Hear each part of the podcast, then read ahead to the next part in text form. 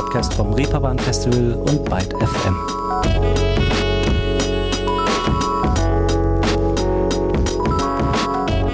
Guten Tag alle miteinander. Willkommen zu einer neuen Folge hier. Nun habe ich durch einen glücklichen Zufall doch tatsächlich nach Darjeeling letzte Woche schon wieder eine Künstlerin aus Wuppertal zu Gast. Ich bin mir nicht sicher, ob mir das zu denken geben sollte. Ich war da nämlich noch nie. Aber auf jeden Fall beweist es, dass da nicht nur in der Schwebebahn abgehangen wird, sondern auch kulturell bzw. musikalisch einiges geht. Warum auch nicht? Doch bevor ich euch die talentierte Frau vorstelle, mit der ich mich im Vorfeld dieser Ausgabe hier angeregt von Bildschirm zu Bildschirm unterhalten habe, verweise ich wieder mal darauf, dass ihr Ruhestörung und ja, gewissermaßen um die Ecke auch die hier porträtierten KünstlerInnen unterstützt, wenn ihr eine positive Bewertung, einen Kommentar, ein Abo oder ein Bienchen eurer Wahl da lasst. Ist sicherlich auch nicht schlecht fürs Karma. So. Das in eigener Sache und nun zu meinem heutigen Gast, Maria Basel. Und ich erwähnte ja eben schon die berühmte Schwebebahn. Ein bisschen etwas von dieser ja, erhabenen, kontinuitiven, eben schwebenden Beschaffenheit lässt sich auch in ihrer Musik wiederfinden. Meine ich zumindest. Aber hört mal selbst. Ich bin Leonie Möhring und das hier Maria Basel. Keep you inside my head and I wake up tight. I wake up tired again and I wake up tired. Keep you inside my head and I wake up tired. Wake up tired again. In the silence, when my thoughts get loud, in the void, I find myself at night. I lie back and start thinking about all the memories come crashing back to me. Weiche, weite Synthes, Reverb, lastige Gesänge treffen da auf harte Kicks und Claps und ja, mitunter beinahe schon segende Bass-Synthes. Wake Up Tired von der Anfang 30-jährigen Musikerin Maria Basel, die sich vor etwa zehn Jahren nach dem Abitur dazu entschied, Wuppertal zu ihrem Lebens- und Schaffensmittelpunkt zu machen. Damals kam sie allerdings erstmal, um Wirtschaftswissenschaften und Französisch zu studieren. Ja, weil man das ja nicht selten nun mal so macht, wenn man im Lebenslauf auch erstmal etwas Vernünftiges zu stehen haben möchte.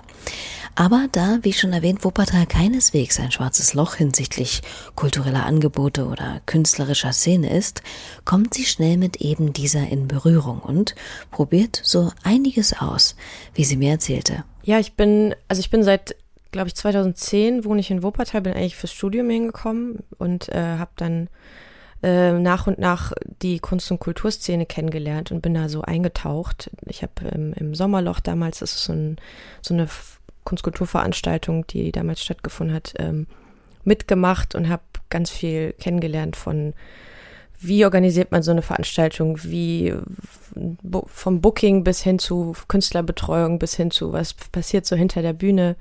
Habe ganz viele Musiker und Künstler kennengelernt, ähm, habe war auf der Jazz-Session zum Beispiel das erste Mal, habe so für mich die Jazzmusik entdeckt und habe ähm, seitdem auch äh, ein Duo, mit dem ich zusammenspiele, mit Christoph Sönken, Gitarristen. Ähm, ich habe irgendwann angefangen aufzulegen. Ich habe mit verschiedensten Projekten zusammengearbeitet, ob es jetzt die Pina Bausch Kompanie war, also so ein äh, Projekt von der Kompanie selbst, Underground hieß das damals, oder mit dem mit den Wuppertaler Bühnen das war, also es war irgendwie, war ganz viel verschiedenes Zeug, was man so gemacht hat, was man so ausprobiert hat, wo man Kontakte geknüpft hat und äh, in ganz verschiedenen Genres ähm, sich ausprobieren konnte. Also das ist schon eine, ähm, nicht wie man so denkt, äh, dass hier nichts passiert, hier ist schon einiges los. Man muss nur ein bisschen gucken, man muss nur ein bisschen suchen. Und äh, es ist schon eine sehr schöne Szene hier. Klingt so. Und anders als in den großen Städten, in denen natürlich naturgemäß noch mehr los ist, geht man aber vielleicht dort auch nicht ganz so schnell unter als junge Künstlerin.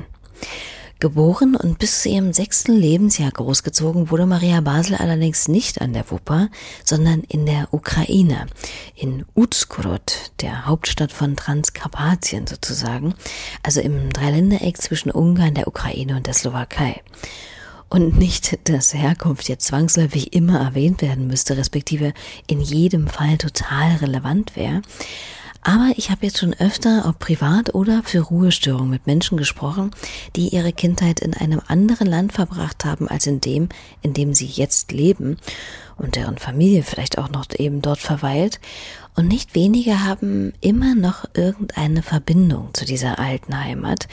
Und das spannenderweise, ja, obwohl sich da maximal die ganz frühe Kindheit dort abgespielt hat, an die man sich ja oft nur schlaglichtartig erinnert. Ich habe Maria mal danach gefragt, wie das bei ihr so ist und war. Gibt es da noch große bzw. konkrete Erinnerungen an diese Zeit? Ja, lange her, ne? Ich, ich erinnere mich äh, tatsächlich noch so ein bisschen an die Zeit, ich habe eine Zeit bei meiner Oma gewohnt, auf, auf einem Bauernhof im Prinzip. Also habe viel als Kind in der Natur ähm, Zeit verbracht und äh, das war schön. Also einfach mit, mit Tieren, mit Pflanzen, mit einfach auch mitbekommen, wie wachsen Dinge auf, was ist was für ein Gemüse, was, was passiert mit, ne, diese ganzen Prozesse, die man so vielleicht als ähm, Stadtkind vielleicht nicht so mitbekommt, habe ich damals ähm, erlebt und das war ziemlich schön. Das war, ja, schön, dass das so Teil der Kindheit gehabt zu haben. Aber sonst, ja, ich habe natürlich damals schon angefangen, Klavier zu spielen mit fünf, also schon da, als ich in der Ukraine war, ähm, weil meine Eltern sind ja beide Musiker, klassische Musiker. Und ähm, ja, ich bin dann quasi mit sechs hier hingekommen und direkt in die Schule und so viel mehr, was davor passiert ist, ist alles ein bisschen nebelig. ja, das kann ich verstehen. Wenn man sich mal selbst so richtig irgendwelche Erinnerungen vorkramen will aus den eigenen ersten sechs Lebensjahren, die nicht von Fotos stammen oder eben einfach reproduzierte Geschichten von Opa oder Mutti sind, die man dutzende Male erzählt bekommen und deshalb verinnerlicht hat, ist das auch mitunter eine ganz schön schwierige Angelegenheit. Gibt es aber dennoch vielleicht etwas aus dieser Zeit oder eben aus der Ukraine, das einen Einfluss auf sie hat? Denn wenn man sich gewisse Details ihres Schaffens besieht, ob das nun Sequenzen von Musikvideos sind oder ganz bestimmte Merchandise-Artikel, auf die wir später noch zu sprechen kommen werden, dann schimmert doch immer wieder auch ein bisschen die alte Herkunft durch, oder? Auf jeden Fall. Ja, und dadurch, dass meine Mutter, sie ist ja dort aufgewachsen, sie hat dort ihr ganzes Leben verbracht, sie ist dann quasi der größte Heimateinfluss aus der Ukraine, den ich habe. Sie prägt mich ja mit ihren äh, mit den Werten, mit denen sie dort aufgewachsen ist, total. Und eine andere Person, die sie mit Sicherheit auch sehr geprägt hat, ist ihr Großvater. Maria stammt nämlich aus einer sehr musikalischen Familie. Die Mutter ist Pianistin, der Vater Cellist und der Großvater Komponist. Das ist richtig, genau. Also er war ähm, Cellist, äh, hat quasi auch ähm, ja, sehr, sehr lange Musik gemacht, hat damals leider sich äh, verletzt an der Hand und konnte irgendwann nicht mehr Cello spielen und hat äh, angefangen Musik zu schreiben, also wirklich in einem fortgeschrittenen Alter und für verschiedenste Besetzungen, für Streichquartette, für Orchest orchestrale Besetzung.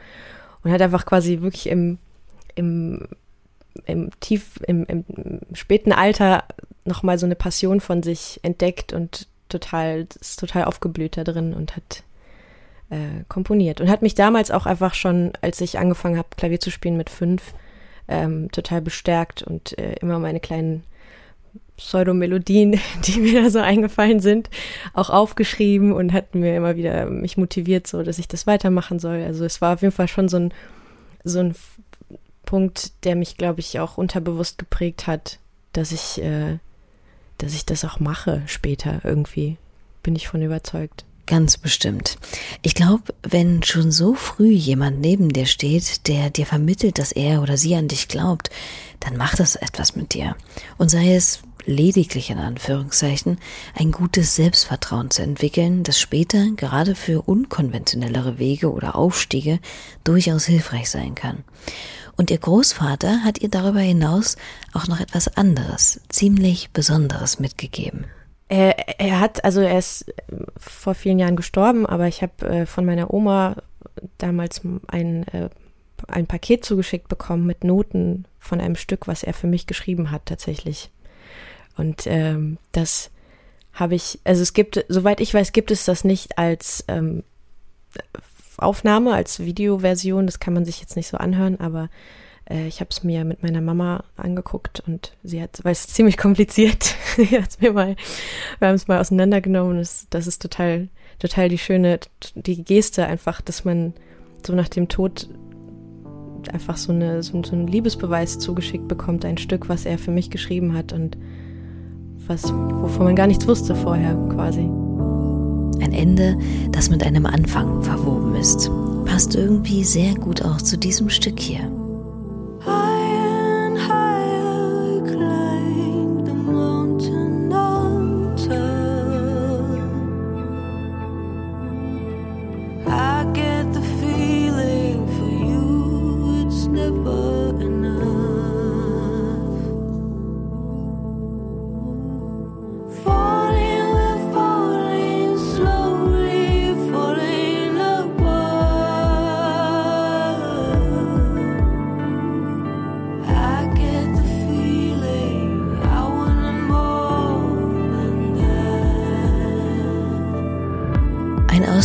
Aus The Climb, dem letzten Song aus Maria Basels Debüt-EP Layers, das keinen wirklichen Schlusspunkt auf der EP darstellt, finde ich, sondern vielmehr einen Doppelpunkt, ein ja, Semikolon meinetwegen, oder eben die allseits bekannten drei Punkte am Ende einer getroffenen Aussage. Auf jeden Fall also ein Satzzeichen, das einem bedeutet, es geht weiter, da kommt noch etwas. Dieser Abschluss kann bei genauerem Hinsehen zugleich auch ein Anfang sein. Und das ist der zweifellos, denn Maria Basel steht, auch wenn sie nun schon eine ganze Zeit lang aktiv mitmischt, ja gerade erst am Anfang mit ihrem Soloprojekt. Bis sie dort aber erstmal hinkommen konnte, musste sie zunächst erstmal eines üben, üben, üben. Das macht zumindest in meiner Erinnerung jetzt nicht immer den allergrößten Spaß, gerade wenn man vielleicht lieber mit seinen Freunden irgendeinen Blödsinn machen will, anstatt sich mit irgendwelchen Fingerübungen auf komplizierte Partituren vorzubereiten. Ist Maria da eisern, beziehungsweise im besten Falle mit Freude durch? Oder ja, gab es da vielleicht auch mal ein paar Hänger? Das gab's auf jeden Fall. Also jetzt äh, ganz am Anfang, da hatte ich die Wahl zwischen Geige und Klavier. Ich habe mich Gott sei Dank fürs Klavier entschieden, so wie man sich halt entscheiden kann mit fünf. Ähm, und habe dann die äh, strenge osteuropäische Schule genossen, mehrere Jahre, also viele Jahre und habe äh, an Wettbewerben teilgenommen, habe stundenlang geübt, jeden Tag und hatte natürlich in der Pubertät vor allem auch nicht immer Lust, das zu machen und habe es nicht nachvollziehen können und verstehen können, warum muss ich das jetzt machen? Ich habe doch, äh, ich habe doch jetzt das und das vor und das macht mir mehr Spaß. Aber meine Mutter ist halt immer, die ist immer dran geblieben und hat mich immer äh, mir so ein bisschen in den Arsch getreten und ähm, immer dafür gesorgt, dass ich Lehrer habe, aber sie selbst, sie ist ja Pianistin und auch Klavierlehrerin und das hat aber natürlich nicht geklappt mit dem dass sie mir das beibringt. Das ist immer so eine schwierige Sache mit Eltern und Kindern und beibringen, glaube ich. Aber sie ist da dran geblieben und hat ähm, es geschafft, dass ich einfach, ich glaube, bis ich 17 oder 18 war, wirklich relativ ähm, durchgehend intensiv klassisches Klavier gespielt habe. Und das ähm, ist einfach total schön, weil da bin ich ihr jetzt im Nachhinein super dankbar für, dass sie so durchgehalten hat und nicht aufgegeben hat, wenn ich keine Lust hatte, weil jetzt habe ich einfach eine krasse Basis, ähm, die unfassbar wertvoll ist und ein, ein, ein musikalisches Verständnis und ein Gehör und einfach ähm, ein Vokabular, wovon ich jetzt mein Leben lang zehren kann. Das, das ist super gut. Ja, das stimmt. Das ist etwas sehr Wertvolles. Ich meine, es ist nie zu spät, ne? aber sich auf dieses Niveau zu bringen, erfordert dann doch schon einiges. Zumal, ich sag mal, die Kapazität da oben in der Birne jetzt nicht unbedingt parallel zum steigenden Alter mitwächst. Naja, wie dem auch sei. Wir wissen jetzt also, Maria hat auch ihrer ambitionierten Mutter zu Dank das Grundgerüst ihres jetzigen Könnens auf viel Fleiß und klassischer Musik aufgebaut. Schalte die aber dann auch aus den Boxen ihres Jugendzimmers oder war dann da vielleicht auch mal eine Bach- oder Händelfreie Zone? Ähm, ich habe eigentlich nie so richtig äh, klassische Musik gehört, bis, bis ich älter wurde, bis ich quasi das auch nicht, bis ich quasi auch nicht mehr selbst so intensiv gespielt habe. Dann habe ich irgendwann angefangen, klassische Musik zu hören. Vielleicht deswegen, weil man es nicht mehr so jeden Tag um sich hatte. Aber ich habe früher alles Mögliche gehört, also von Alicia Keys bis, also die ganzen großen Stimmen, als ich auch angefangen habe zu singen und zu gucken, oh, okay, singen macht auch Spaß, ich begleite mich mal im Klavier. Äh, äh, ne, Alicia Keys, Whitney Houston, Beyoncé, die ganzen Übermenschen, die man einfach gar nicht, äh, an die man niemals drankommt, aber irgendwie bewundert und versucht, das irgendwie nachzusingen, nachzuahmen. Ähm, ich hatte eine Phase, wo ich, weiß ich nicht, Rage Against the Machine, Incubus, Audioslave gehört habe. Also ich bin ganz durch ganz verschiedene Genre durchgereist, äh, wie wahrscheinlich so jeder. Ähm, aber mittlerweile höre ich auch öfters mal klassische Musik. Also vor allem so Rachmaninoff, Debussy, da bin ich, äh, das kann sehr inspirierend und äh, beruhigend auch sein. Und die habe ich auch früher immer sehr gerne gespielt. Also ist das so ein bisschen wie so eine Erinnerung. Ein bisschen noch traurig manchmal, wenn man dann das hört und sich denkt, oh wow, das habe ich mal gespielt. Das konnte ich mal spielen. Ich hatte die, die technische, die, die Skills, die, die Zeit, die Möglichkeit und jetzt kann ich es nicht mehr, aber ja. Ja, ich glaube, das ist jetzt auch keine so große Schmach, denn gerade Rachmaninow gehört meines Wissens nach jetzt nicht gerade zu den besonders leicht spielbaren Komponisten, wie man vielleicht erahnen kann, wenn man das hier hört.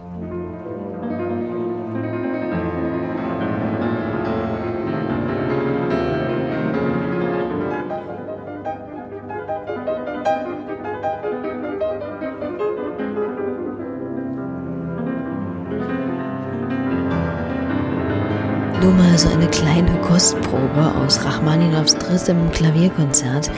Hier hat Martha Argerich die vermeintlich unspielbare Partitur eindrucksvoll umgesetzt. Aber ihr hört, wenn man das jetzt nicht oder nicht mehr kann, ist man sicherlich nicht gleich eine unfähige Pianistin.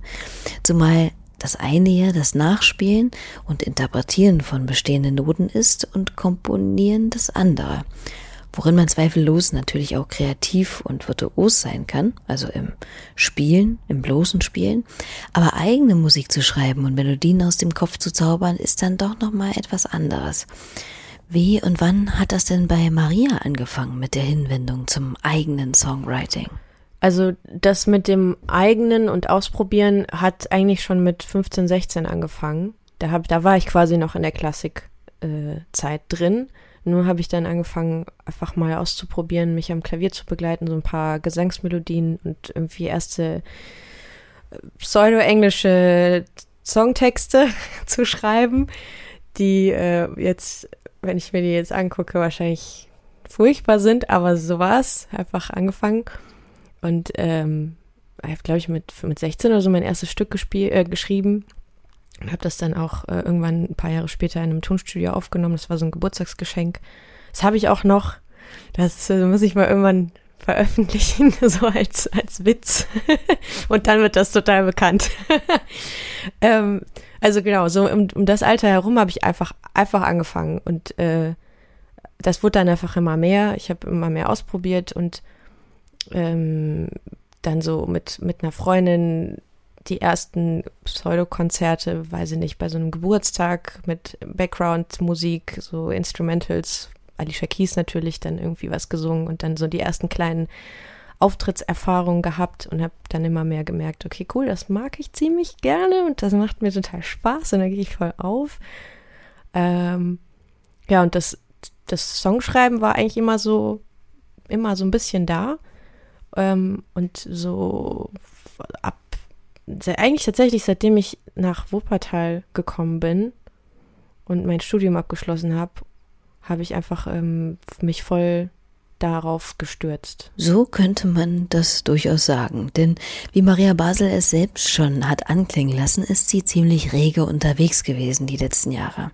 In einer Jazz-Combo, als Teil eines Kunst- und Kulturteams, als DJ widmet sie sich äh, unter dem Pseudonym Ria der Musik in Zusammenarbeit mit dem Opernchor der Wuppertaler Bühnen oder als Background-Sängerin bei Sammy Deluxe.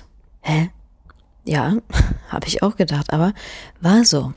Wie genau diese erstmal etwas ungewöhnlich anmutende Kollaboration zustande kam, erzählt Maria lieber mal selbst. Äh, da sind wir zusammen mit Horst Wegner, Golo und Jonas David, also Musikerfreunden aus Wuppertal, nach Hamburg gefahren ins Studio von Sammy Deluxe, weil Horst äh, zu der Zeit, ich glaube auch immer noch mit ihm zusammengearbeitet hat einfach so auf ein, lass mal hinfahren, ein bisschen Musik machen und äh, ja, mal gucken, was passiert.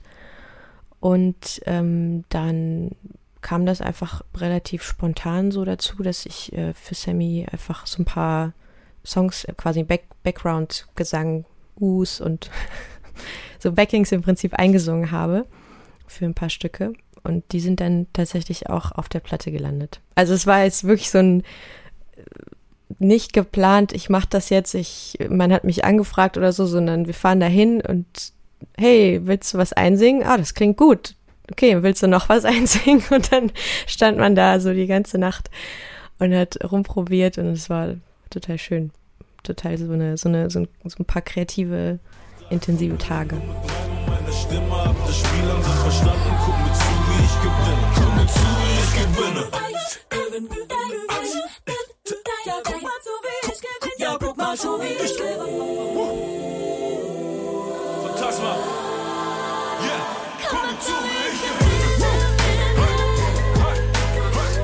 War sie das gerade? Schwierig rauszuhören mit der ganzen elektronischen Zerre da auf den Stimmen, ne?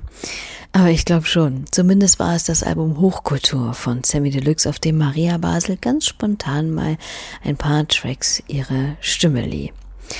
Ja, so kann's gehen. Eben singst du noch im Hintergrund für irgendwelche bekannten Menschen ein paar A's und O's ein und im nächsten stehst du da mit deiner eigenen EP. Ist auf jeden Fall nie schlecht, sich immer ganz unterschiedlich umzugucken und mitzumischen. Was mich ja sehr hat aufhorchen lassen in dem schon amtlichen Betätigungsfeld von Maria war, dass sie auch mal als Komponistin einer autarken Aufführung des renommierten Pina Bausch Ensembles am Start war. Also jenen TänzerInnen-Kollektivs des Tanztheaters Wuppertal, das von der legendären Tänzerin und Choreografin Pina Bausch 1973 gegründet wurde. Underground 4 oder Underground 4 hieß dieses Projekt damals und war auch eine ziemlich besondere Erfahrung, wie man sich denken kann. Denn anders als bei Solo-Projekten steht in solchen Kollaborationen ja nicht unbedingt die Komponistin im Vordergrund und genau genommen nicht mal unbedingt nur ihre Musik, sondern eben diejenigen, die diese visuell in Bewegung und Körperlichkeit gießen die TänzerInnen. Das war im Prinzip, das war im Schauspielhaus, also das, was auch leerstehend war, also im Prinzip wie so eine Art, äh, wir haben im Foyer im Prinzip geübt und das wurde dann auch im Foyer aufgeführt.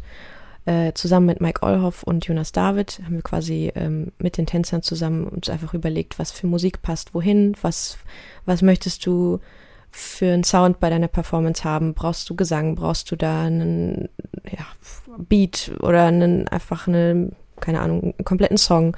Und haben das einfach zusammen erarbeitet und das wurde dann äh, in drei äh, Vorstellungen aufgeführt und es hat sich auch einfach die ganze Zeit geändert. Also es war wirklich wie so ein, es war so Generalprobe war fertig und die, das nächste Stück oder das nächste, der nächste Termin war einfach schon wieder ein bisschen anders. Es war wie so wie in so einem Wandel die ganze Zeit. Ähm, und das war total, total die schöne Erfahrung und auch sehr, also ich hatte großen Respekt davor, weil irgendwie habe ich vorher noch nie, ich kannte natürlich viele Pina Bausch-Stücke und ähm, hab, äh, war oft da, aber habe noch nie mit den Tänzern selbst äh, gearbeitet und kannte keinen von denen und hatte so ein bisschen äh, einfach auch Respekt davor, bei diesem Projekt mitzuarbeiten.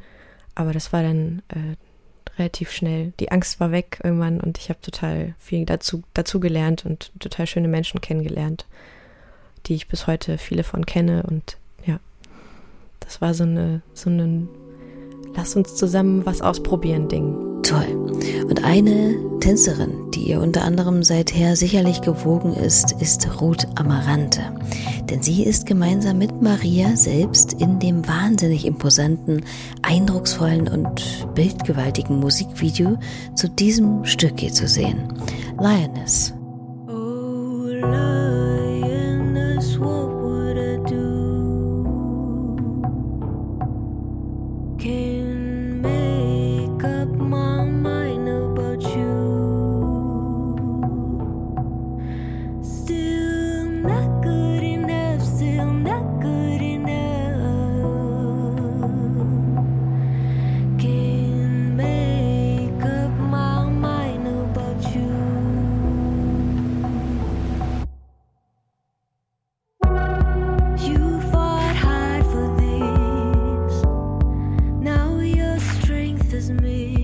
starker Song mit einem, wie eben schon angedeutet, wirklich ansehenswerten und unglaublich aufwendigen Musikvideo.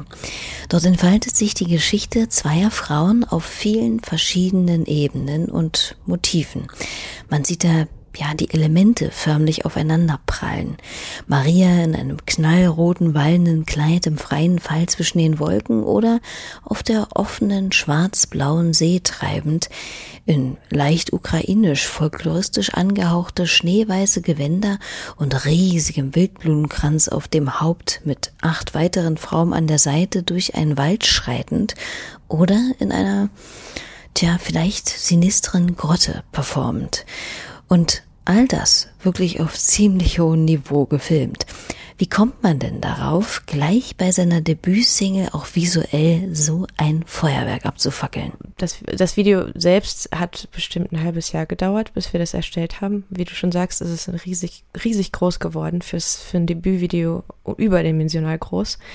Ähm, aber die Geschichte, die darin erzählt wird, also zu dem Song Lioness, was ja auch die erste Single, die veröffentlicht wurde, war, ähm, die ist äh, einfach eine sehr intensive, starke Geschichte, die ähm, auch äh, eine starke visuelle Ebene brauchte, fand ich. Also das, das war mir auch irgendwie direkt klar, dass dieser Song die, der erste Song sein wird, der rauskommt, weil es irgendwie ein, ja, ein, ein Power-Song ist. ein, ein Song, auf den ich sehr stolz war zu dem Moment und jetzt auch immer noch. Und ähm, der Raum und Möglichkeit gibt, visuell ähm, noch mehr Impact zu haben, als wenn man das nur hört. Und äh, zusammen mit Norm Tebel dem, und Arne Schramm und äh, Max Grütefin, wir haben quasi zusammen äh, dieses Video erstellt oder uns ausgedacht, was, was ist die Geschichte, wie will man das ähm, visuell darstellen, was für Motive brauchen wir, was für äh, Kostüme, was, was für Statistinnen. Das, das war quasi so ein richtiges, wie, so ein Filmprojekt fast schon, so stelle ich mir das vor. Ähm, und haben da einfach sehr viel Zeit und Liebe und Seele reingesteckt und ähm, um das so intensiv wie möglich zu machen und so ja so stark wie möglich diese Aussage von diesem Song und diese Energie, die rüberkommt, auch visuell zu zeigen. Und äh, wir waren auch einfach, ich bin von einem Bungee-Turm gesprungen, ich, ich war unter Wasser, ich war äh, in, mit der, auch mit der Pina Baustänzerin Ruta Marante, die hat ja die Haupt, Hauptrolle gespielt, mit ihr eine Tanzchoreografie erarbeitet. Also es waren echt tausend Baustellen, die man sich da selbst geschaffen hat und die einfach ein wunder, wunderschönes Ergebnis ähm, erzeugt haben, finde ich. Auf jeden Fall. Und wer jetzt denkt, aber wie zur Hölle kann man sich denn so einen Aufriss leisten? Dem sei nur ein Wort gesagt, Crowdfunding. Start Next machte das möglich. So war auch der Bungee-Sprung eben zum Beispiel drin. Und der sieht wirklich irre aus. Ich habe mich richtig gefragt, ob das nicht vielleicht doch am Computer gemacht wurde, weil das so pittoresk daherkommt. Aber nein, da ist Maria wirklich gesprungen glücklicherweise nur einmal. Es war ein One-Take-Wonder. es, blieb, es blieb bei einem Sprung, wobei ich, es hat echt Spaß gemacht, ob, ob man es glaubt oder nicht. Es war toll. Also so das Hochfahren mit dem Kran war furchtbar, aber dann das auf dem Kran stehen und okay, jetzt 3, 2, 1, jetzt musst du springen, äh, war schon ziemlich cool. Ja, schon so ein bisschen. Aber auch schön, wenn man von seinem ersten Bungee-Sprung eine dermaßen malerische Aufnahme besitzt und nicht nur so eine, in der so eine Action-Cam am Helm die eigenen völlig überforderten Gesichtszüge beim Entgleisen aufzeichnet. Und gibt es denn konkrete Vorbilder für diese zwei starken Frauen, die in dem Song thematisiert werden? Vielleicht, vielleicht auch nicht. Das bleibt dem Zuschauer, äh, die, das, der Interpretationsspielraum bleibt für den Zuschauer da. Ob es jetzt die ältere Version ist von mir, von mir selbst, ob es jetzt, ähm, also dass ich das selbst bin, die da mit mir selbst tanzt quasi, oder ob es jetzt äh, eine Freundin ist oder ein Familienmitglied oder wer auch immer. Das ist, äh, das ist dann dem Zuschauer selbst überlassen. Fair enough. Ich finde es ja bekanntlich immer gut, Stücke nicht durch viel zu viel Erklärungswut den Zauber zu nehmen. Wobei man dann natürlich damit rechnen muss, dass da auch viel rum und reingedeutet wird. Eine Zuschreibung, die ich zu Lioness oft gelesen habe, ist die, dass es ja ein sehr feministisches Lied sei. Nun ist das natürlich mitnichten irgendetwas Schlimmes, aber ich finde es schon interessant, dass sobald eine Frau eine Geschichte zweier starker Frauen erzählt, es sofort als feministisch eingestuft wird. Oder? Wie sieht das Maria? Ich glaube, äh, das Video, also da in dem Video nur Frauen vorkommen. Äh, die Statistinnen sind ja auch Frauen, ähm, verschiedenste Alter und äh, also ganz verschiedene und unterschiedliche Frauen, die, die ich aus oder die wir ausgewählt haben. Ähm, ich glaube, dadurch äh, fällt schnell der Begriff des Feministischen, also dass es so ein frauenfokussiertes äh, Video ist und ähm, das unterstützt natürlich auch dadurch, dass ich nur weibliche Charaktere ge gewählt habe, auch diese, diese weibliche Stärke und diese Aussage von dem Stück. Aber ich würde jetzt nicht ähm, mich selbst als äh, politische oder ja, politische Musikerin mit einem starken äh, primär feministischen, äh, mit einer starken primär feministischen Aussage ähm, bezeichnen. So. Und das war jetzt nicht, es war jetzt nicht die Intention, ein feministisches Lied zu schreiben, sondern es ist einfach ein, ein Lied aus meinem Leben mit einem, mit, mit Themen, die mich beschäftigen und Punkt. So. Naja, wie Maria es schon so charmant sagte, liegt ja gerade einfach schnell auf der Hand, diese Annahme. Was ich persönlich ja viel feministischer finde, ist Marias generelle Art zu arbeiten. Denn ihr habt es vielleicht schon selbst mitbekommen, sie nennt zwar immer ganz loyal und kollegial Leute, die sie auf ihrem musikalischen Weg begleitet haben und auch unterstützt haben, aber im Grunde genommen ist sie ziemlich autark unterwegs, da ihre Musik nicht nur ja von ihr selbst geschrieben wird, sondern sie diese eben auch eigenhändig produziert. Wie wichtig ist ihr denn diese Eigenständigkeit? Ähm, mir ist das sehr wichtig, das, äh, was ich tue, größtenteils selbst zu schaffen, äh, ob es jetzt technisch ist, kompositorisch sowieso. Ähm, ich habe jetzt über die Jahre immer mehr dazugelernt und habe mich quasi immer mehr zu diesem äh, autarken äh, Status äh, quasi äh, entwickelt. Es ist immer noch nicht so, dass ich sagen würde, ich kann alles und ich brauche keine Hilfe und ich kenne mich total aus und ich kann super toll produzieren und habe nie Schwierigkeiten. So ist es nicht, aber ich bin mittlerweile auf dem Status, dass ich all das, was ich, was ich ähm, ausdrücken möchte, ausdrücken kann, auch technisch. Und ähm, wenn es dann ums Mixing und Mastering geht, äh, hole ich mir natürlich Hilfe von außen, aber der Kreativprozess und der Entstehungsprozess bis hin zur Finalisierung der Produktion, der liegt in meiner Hand und da bin ich, das ist mir auch sehr wichtig, das selbst alles äh, zu können, weil ich einfach dann unabhängig bin von, ähm, ich muss, ich muss niemandem erklären, wie ich klingen möchte und das ist sowieso unfassbar schwierig, Musik zu erklären. Ich weiß am besten, wie es, ich höre es in meinem Kopf, ich weiß am allerbesten, wie es am Ende klingen sollte. Und ähm, der, der Weg ist einfach kürzer dadurch. Was aber auch ähm, natürlich auch manchmal, was so den kreativen Prozess anbelangt, ein bisschen schwierig sein kann, weil man ist halt immer alleine. Also wenn man jetzt in der Band zusammen ein Stück schreibt oder produziert, hat man zumindest auch irgendwie die Möglichkeit, direktes Feedback einzuholen oder neue Ideen von dem einen oder anderen zu bekommen. Und so ist man einfach immer mit seiner Kreativität, mit seinem eigenen Kopf in seinem eigenen Universum und ist auch mal dann natürlich in der Trockenphase und da passiert dann mal auch nichts oder äh, ja, man ist in so einer Sackgasse. Aber ähm, trotzdem ist es irgendwie schön, dass, dass ich, ja, wenn's, wenn die Kreativität dann wieder da ist, einfach auch äh, sie selbst umsetzen kann und in, in Sound verwandeln kann. Aber ich habe auf jeden Fall in den letzten Jahren auch äh, dadurch, dass ich immer mehr mit anderen Musikern, Musikerinnen zusammengearbeitet habe, immer mehr gemerkt, wie unfassbar bereichernd das auch für meine Kreativität ist, mit anderen Ideen, mit anderen Genres zusammenzuarbeiten. Alleine, ich habe jetzt zum Beispiel bei TV Noir vor ein, äh, ein paar Monaten gespielt, zusammen mit Jonas David, und wir haben meine Stücke für das Format ähm, umarrangiert, also von dem sehr elektronischen, beatlastigen hin zu einem etwas äh, intimeren und akustischeren Sound. Und dadurch sind die Stücke aber auch durch seinen Einfluss einfach zu etwas Neuem geworden. Und das war so ein schönes Beispiel für, okay, wir haben zusammen an meinem Stück gearbeitet und da sind zwei äh, Kreativitäten zusammengeflossen und das ist was total Schönes bei rumgekommen. Und sowas zeigt mir halt immer mehr, dass ähm, das gemeinsame Arbeiten an Musik und aber auch einfach an diesem Entstehungsprozess, am Kreativprozess, nicht an der Finalisierung, wo es schon fertig ist und man muss nur noch den Feinschliff machen, dass das einfach auch sehr, sehr bereichernd sein kann und sehr wichtig ist und ähm, ich dafür dadurch sehr viel lernen kann. fear spreader, you consume everything.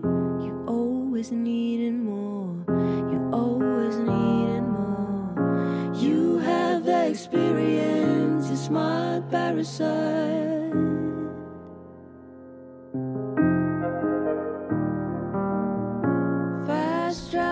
Ein Auszug aus The Traveler von Maria Basel. Wie wir eben gehört haben, verderben viele Köche also nicht zwangsläufig den Brei. Manchmal ist ein gewisses Maß an Hilfe geradezu unabdingbar, vor allem wenn man wie Maria gerne mal ja, in größeren und etwas spezielleren Dimensionen denkt. Das gilt nicht nur für etwaige Musikvideos, wie wir gerade gehört haben, sondern zum Beispiel auch für ihr Merchandise. Da hat sie sich zu ihrer Layers EP eine Sache ausgedacht, die ich ja richtig gut fand und die aber schon wieder so ein, naja, kleines Mammutprojekt war, dass das ja ohne jegliche Hilfe vermutlich einfach gar nichts geworden wäre oder erst mit erheblicher Verzögerung. Sie hat nämlich kleine Matroschkas produziert, jede einzelne Hand bemalt. Man fragt sich, was die gute keine Ahnung, zu ihrem ersten Album oder zu ihrer ersten Best-of-Scheibe meinetwegen eigentlich raushauen will, wenn sie jetzt schon so dermaßen auf den Aufwandshau den Lukas drischt. Es ist irre, es war irre, es war 50 Stück haben wir gemacht. Also schon äh, viel, äh, ne, 50 Stück und dann hast du ja noch fünf in jedem. Also, also 52, äh, genau. Es ist schon, schon einiges gewesen. Ähm, das war quasi, also es hat einfach sehr gut gepasst, die erstmal die, der Ukraine-Bezug oder der osteuropäische Bezug von der Matryoshka, ähm, was ja auch eine Frau ist, eine Frauenfigur, da kommen wir wieder zu dem Thema Frauen, starke Frauen zurück. Ähm, also ursprünglich ist da ja immer so eine, eine Frau gezeichnet darauf. Und ähm, die Version, die ich jetzt gemacht habe, hat fünf Dolls, also fünf Puppen in sich die einfach auch die fünf Songs auf der EP repräsentieren. Und äh, jedes, jede, jede der Puppen symbolisiert vom Design her auch einen Song.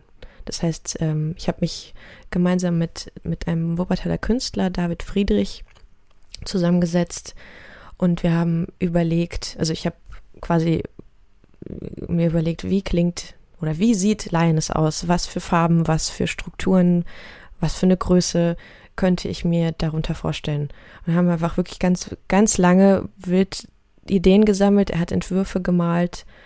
Ähm, das war bestimmt, das waren bestimmt anderthalb Monate insgesamt an Arbeit. Also äh, ja, bis hin wirklich die, die, die, Ideen sammeln, Entwürfe, Entscheidungen treffen, Dolls bestellen und dann ging es los mit äh, der Produktion, wirklich dann im Akkord eine nach den anderen, nach der anderen rot anmalen, dann lackieren, dann so eine trockene Blume draufkleben.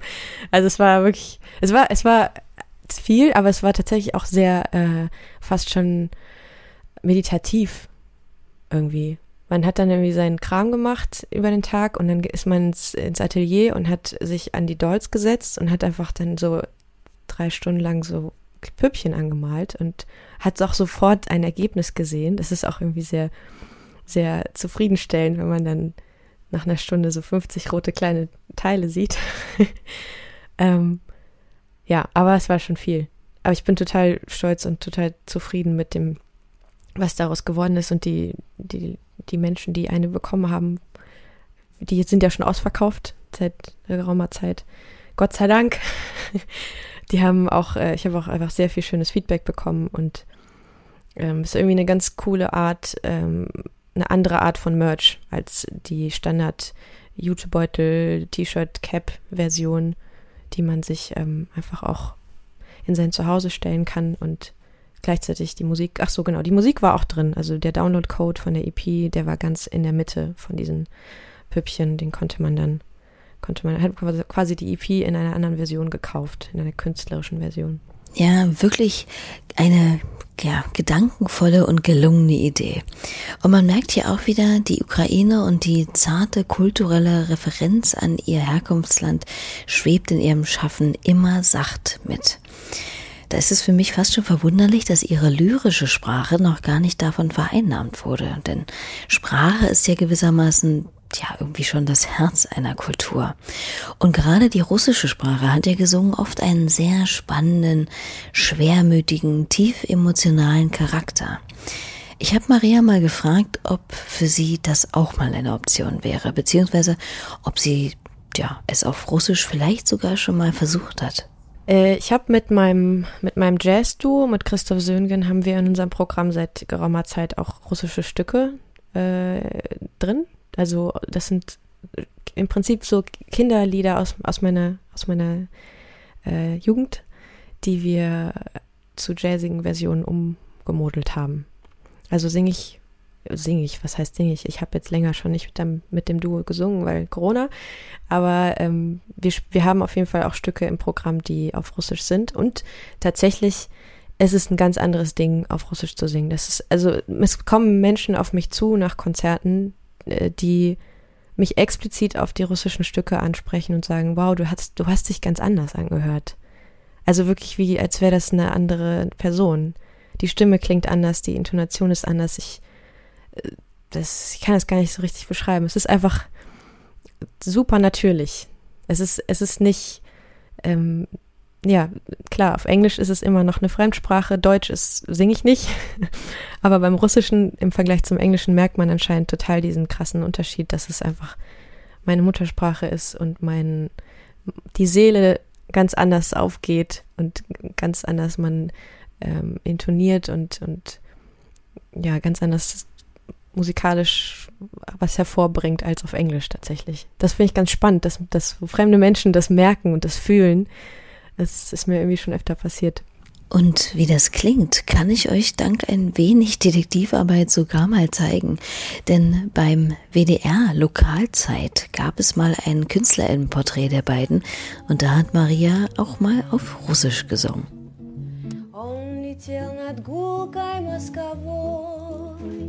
рыжим лесом пущенной стрелой. Klingt live sicher auch schön. Und glücklicherweise geht das ja nun allmählich wieder. Auch für Maria steht da einiges an. Am 4. Juli ist sie zum Beispiel im Knust beziehungsweise vor dem Knust in Hamburg zu sehen.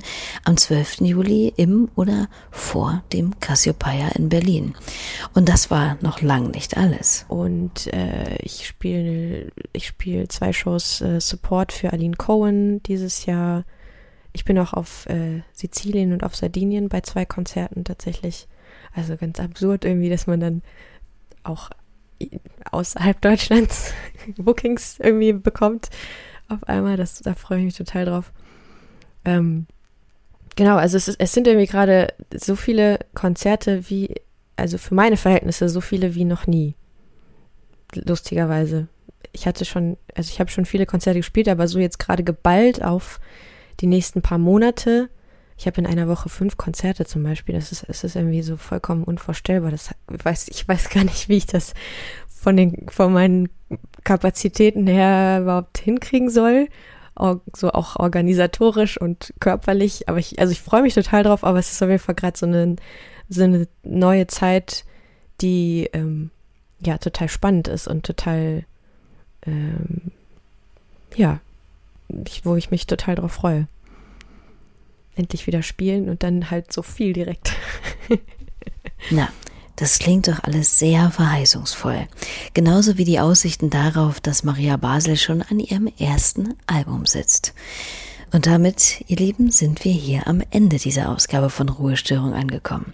Ich bedanke mich herzlichst bei euch fürs Zuhören und im besten Falle sogar vielleicht noch abonnieren, kommentieren oder bewerten dieses Podcasts hier. Und bei Maria natürlich auch für ihre Zeit und das sehr nette Gespräch. Als kleines Outro spiele ich jetzt mal kein Schnipsel von ihr selbst, sondern von einer Künstlerin, die wir beide, wie wir im Gespräch mitbekommen haben, offenkundig gerade ziemlich gut finden. Und zwar Hanya Rani. Macht's hübsch und habt's gut. Bis bald. Tschüss.